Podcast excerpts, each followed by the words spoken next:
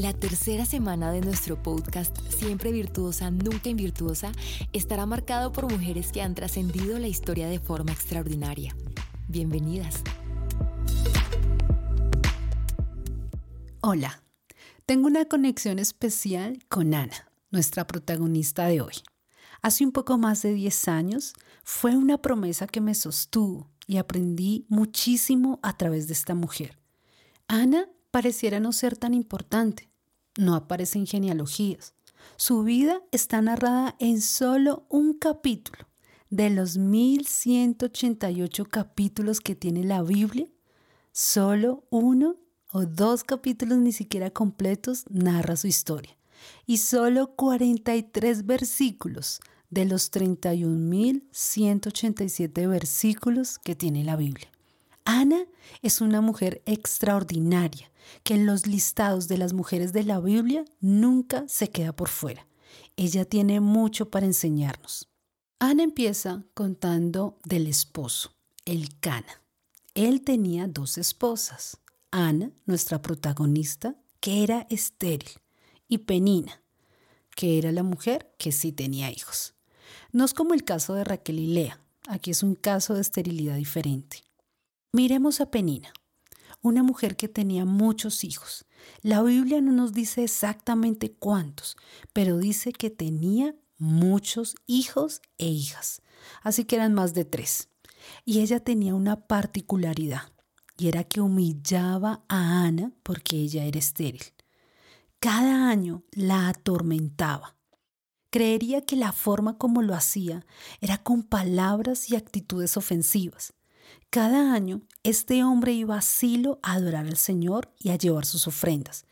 Aquí entendemos que ellos eran temerosos de Dios. Quiero leerte cómo lo dice Primera de Samuel 1 del 4 al 7. Cuando llegaba el día en que el Cana ofrecía sacrificio, daba porciones a Penina su mujer y a todos sus hijos e hijas.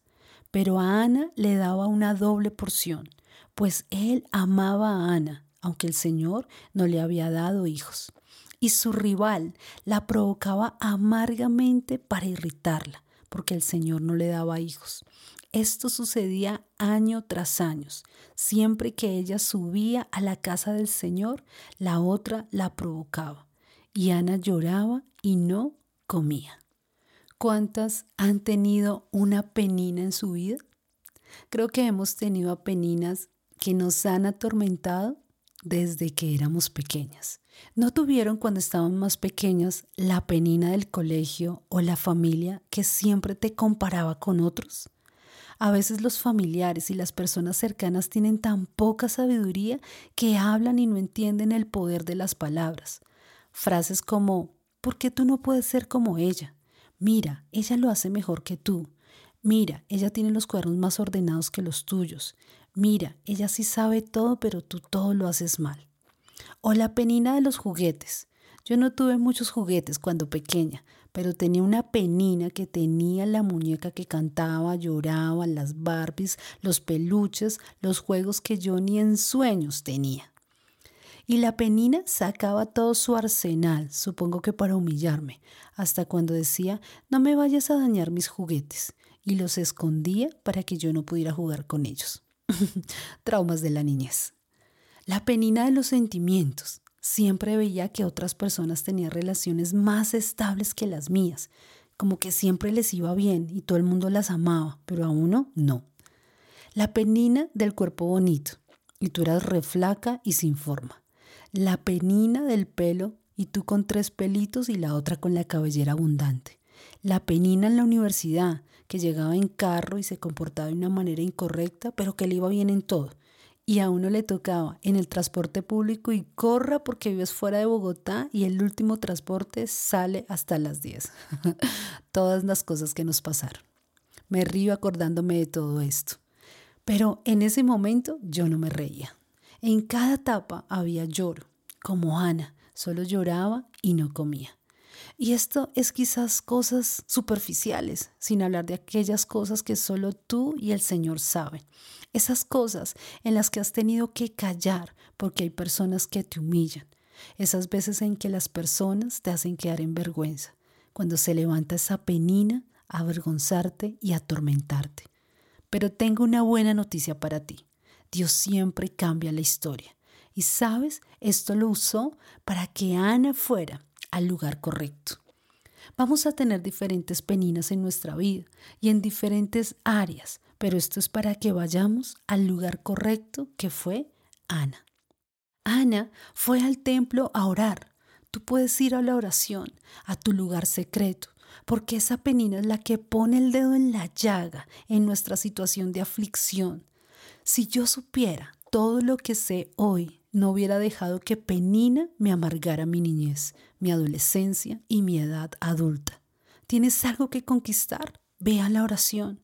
En el anterior podcast hablamos de Raquel porque era estéril y se puso brava con su esposo y le reclamó de por qué no podía tener hijos. Ana no hizo esto. Ella cayó y fue a la oración. ¿Necesitas finanzas? Ve a la oración. ¿Necesitas que tu hijo crezca? Ve a la oración. ¿Necesitas guardar a tus hijos en la adolescencia? Ve a la oración. ¿Necesitas esposo? Ve a la oración. ¿Necesitas un milagro? No sé cuál sea tu aflicción, cuál es tu necesidad, pero sí sé que la oración es el mejor refugio y donde puedes encontrar respuesta. Ana hizo algo que generó el milagro. Quiero leerte la oración de Ana. Esto está en 1 Samuel 1, del 9 al 17. Pero Ana se levantó después de haber comido y bebido en Silo y mientras el sacerdote Elí estaba sentado en la silla junto al poste de la puerta del templo, ella, muy angustiada, oraba al Señor y lloraba amargamente. E hizo voto y diciendo, Oh Señor de los ejércitos, si tú te dignas mirar la aflicción de tu sierva, y te acuerdas de mí, y no te olvidas de tu sierva, sino que das a tu hija un hijo, yo lo dedicaré a él todos los días de su vida y nunca pasará navaja sobre su cabeza. Y mientras ella continuaba en oración delante del Señor, Elí la estaba observando, que movía su boca, pero que no le salían palabras. Él pensó que ella estaba ebria y le dijo, ¿hasta cuándo estarás embriagada? Pero Ana le respondió, no, Señor mío, soy una mujer angustiada en espíritu, no he bebido ni vino ni licor, sino que he derramado mi alma delante del Señor. No tengas a tu sierva por una mujer indigna, porque hasta ahora he orado a causa de mi gran congoja y aflicción. Qué oración más sincera la de Ana. Ana no pidió un hijo para ella, no lo pidió para refregárselo en la cara penina, no. Ella pidió algo que iba a ser para el Señor. Ella pidió un hijo para consagrarlo al Señor. El libro de Santiago en el capítulo 4, en el versículo 3 dice, Cuando ustedes piden, tampoco reciben lo que piden, porque lo piden con malas intenciones. Desean solamente lo que les va a dar placer. Aquí está resumido el por qué muchas veces no recibimos lo que pedimos porque pedimos para nuestros propios deleites. Dios le concedió a Ana porque ella no lo pidió para satisfacer su propio vacío. Muchas veces no tenemos lo que pedimos porque lo pedimos mal, porque las intenciones son contrarias o pecaminosas. Y ahora no de un pecado escandaloso, sino para algo personal. ¿Por qué quieres esa persona? ¿No será que la pides porque es un capricho en tu corazón? ¿Por qué pides más? ¿Será porque quieres humillar a otros? ¿Para mostrar cómo te ha bendecido Dios? ¿Quieres esposo para no sentirte sola cuando Dios debe suplir todo vacío en tu vida? ¿Quieres más conocimiento, pero solo para llenarte de orgullo y de títulos y títulos y títulos? Si lo que pedimos es para nuestros propios deseos, seguramente Dios no nos los va a conceder. Pero Ana, aunque tenía un gran deseo en su corazón por ser mamá, ella inmediatamente lo consagró a Dios. Mira, lo que menos es nuestro son nuestros hijos. A veces pensamos, mi carro, mi casa, mi trabajo, mi estudio, mi, mi, mi, mis hijos, y estos y todo lo que tenemos es prestado por Dios para alegrar nuestra vida y para enseñarnos. Ana lo entendió lo que ella quería no lo iba a acaparar ella. No iba a enseñorearse de él, no, ella lo consagró a Dios. Cada vez que hagas oraciones, entiende que todo es de Dios, por Él y para Él. Lo segundo que aprendemos de Ana es que ella cambió su actitud. Siempre me ha impactado cómo termina ella hablando con el sacerdote. Respondió Elí y le dijo, Ve en paz y que el Dios de Israel te conceda la petición que le has hecho. Y note lo que dice acá. Y ella dijo, Halle tu sierva gracia ante tus ojos. Y la mujer se puso en camino, comió y ya no estaba triste en su semblante. Ana derramó su corazón delante del Señor, pero cuando lo derramó, ella se vació en Dios y dejó que el gozo y la paz la llenaran por completo. Aquí radica el milagro. Uno, ella entendió que pedir no era para satisfacer ningún deseo envidioso de ella. Pero lo segundo que entendió es que ella realmente dejó su aflicción delante del Señor y salió con paz y con fe, con la bendición en el plano espiritual. La tristeza demuestra falta de fe en que Dios hará el milagro. La paz es la señal de que entregué mi dolor y recibí el milagro en el Espíritu. Se necesitó un instante en la presencia de Dios para que todo cambiara. ¿Cuánto dura tu paz? ¿Será que nuestra paz tiene fecha de vencimiento? Como que vamos a la presencia de Dios, salimos, mejor dicho, en el cielo, pero a medida que pasan los días, ¿viene aflicción nuevamente? No, Ana no. Ella oró y no estuvo más triste. Y esto escúchalo en mayúscula. No estuvo más triste. Dice que su semblante cambió. Dios le cambió su lamento en baile, porque ella primero fue quien tomó la decisión de creer. Lo tercero es que Ana cumplió la promesa. Ana había hecho una promesa, este niño no será mío, sino que es consagrado para el servicio a Dios. ¿Cuánto anhelaba Ana tener un hijo? ¿Cuánto anhelaba Ana ser mamá? Toda su vida lo anheló, con toda su alma y con todas sus fuerzas. Quienes somos mamás y quizás la promesa se demoró en cumplirse, sabemos que tenerlo en nuestros brazos es la mayor alegría que podamos experimentar.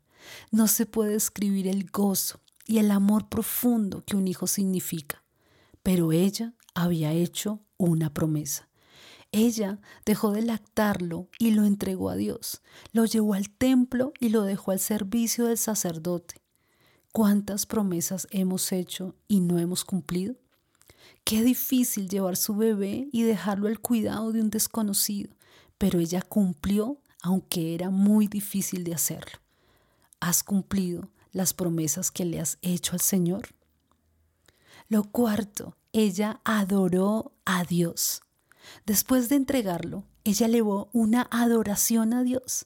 Ella entregó con alegría, porque no lo había pedido para ella, sino para Dios. Entendió que todo es de Dios y para Él. Quiero leerte su oración.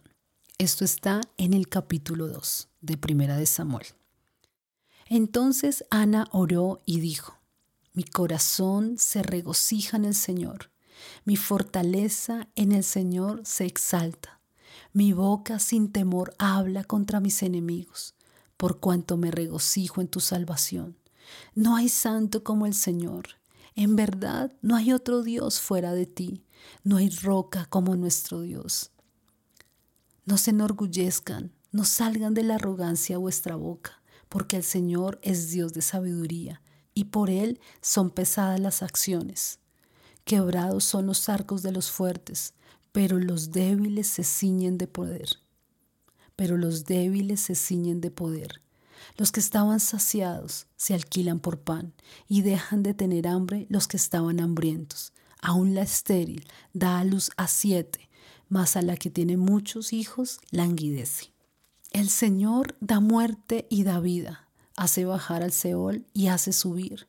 El Señor empobrece y enriquece humilla y también exalta, levanta del polvo al pobre y del muladar levanta al necesitado para hacerlo sentar con príncipes y heredar un sitio de honor, pues las columnas de la tierra son del Señor, y sobre ellas han colocado el mundo. Él guarda los pies de sus santos, mas los malvados son acallados en tinieblas. Pues no por la fuerza ha de prevalecer el hombre, los que contienden con el Señor serán quebrantados. Él tronará desde los cielos contra ellos. El Señor juzgará los confines de la tierra. A su rey dará fortaleza y dará poder a su ungido. Qué tremenda oración y adoración hizo Ana en el momento en que entregó su hijo. Ella, versículos anteriores, los últimos versículos del capítulo 1, ella va donde el sacerdote y le dice, ¿Te acuerdas de mí? Yo era la mujer que oraba con angustia y le pedí un hijo al Señor y le dije que si me lo daba yo lo iba a entregar y hoy vengo a traértelo a ti, sacerdote, para que tú lo cuides. Y luego ella hizo esta gran oración diciendo, Dios tiene todo el poder, Dios es el más poderoso y lo alabo y lo exalto y no hay Dios como Él. ¿Será que cuando tú entregas lo haces con ese mismo gozo, con esa misma adoración? ¿O tú entregas con llanto, con lágrimas, con desprendimiento, con dolor? Entrega lo que tienes que entregar, lo que has prometido, entrégalo. Si le has hecho promesas al Señor en momentos de angustia, en momentos en los que tal vez estás pasando por una aflicción y haces promesas, debes cumplirlas y adorar al Señor. Lo quinto es que Dios la bendijo más. Ana dejó de ser estéril para convertirse en la mamá del profeta más importante. Él guió al pueblo como juez, como profeta y como sacerdote. Ungió a los dos primeros reyes de Israel, a Saúl, que fue desechado por Dios, pero al gran David, el hombre conforme al corazón de Dios. Y no solo esto, sino que por su entrega Dios le dio más bendición. Quiero leerte lo que dice Primera de Samuel en el verso 18, 2, 18. Samuel, siendo niño, ministraba delante del Señor usando un efod de lino. Su madre le hacía una túnica pequeña cada año y se la traía cuando subía con su marido a ofrecer el sacrificio anual. Entonces el sacerdote bendecía a Elcana y a su mujer y decía, que el Señor te dé hijos de esta mujer en lugar del que ella dedicó al Señor. Y regresaban a su casa. Y el Señor visitó a Ana, y ella concibió y dio a luz tres hijos y dos hijas. Ella tuvo en total seis hijos que alegraron su vida. ¿Y qué pasó con Penina? Nada, esos burladores desaparecen de escena. Ana nos enseña que aunque tengamos peninas en nuestra vida, éstas nos llevan al lugar correcto, a la oración. Ana nos enseña que la oración tiene poder. Ana nos enseña que orar sin intenciones incorrectas trae respuestas inmediatas. Ana nos enseña a dejar todo en la oración y luego salir en victoria. Ana nos enseña a cumplir con lo que prometemos, aunque esto sea duro. Ana nos enseña a adorar al Señor en toda circunstancia. Dios siempre nos va a bendecir. Dios siempre va a traer la respuesta a esa oración sincera cuando tú derramas tu corazón delante del Señor, pero sales alegre y feliz porque Dios ya te dio la respuesta. Espero que hayas aprendido de esta gran mujer, Ana, esta fue la promesa que Dios me dio cuando yo no podía quedar embarazada. Y pasaban y pasaban los meses y no quedaba embarazada. Pero Dios me dio esta promesa y fue la promesa que tengo para mi hija Hanna Sofía. Gracias por escuchar este podcast. Dios te bendiga. Nos escuchamos mañana. Gracias por conectarte a la segunda temporada y hacer parte de este nuevo comienzo.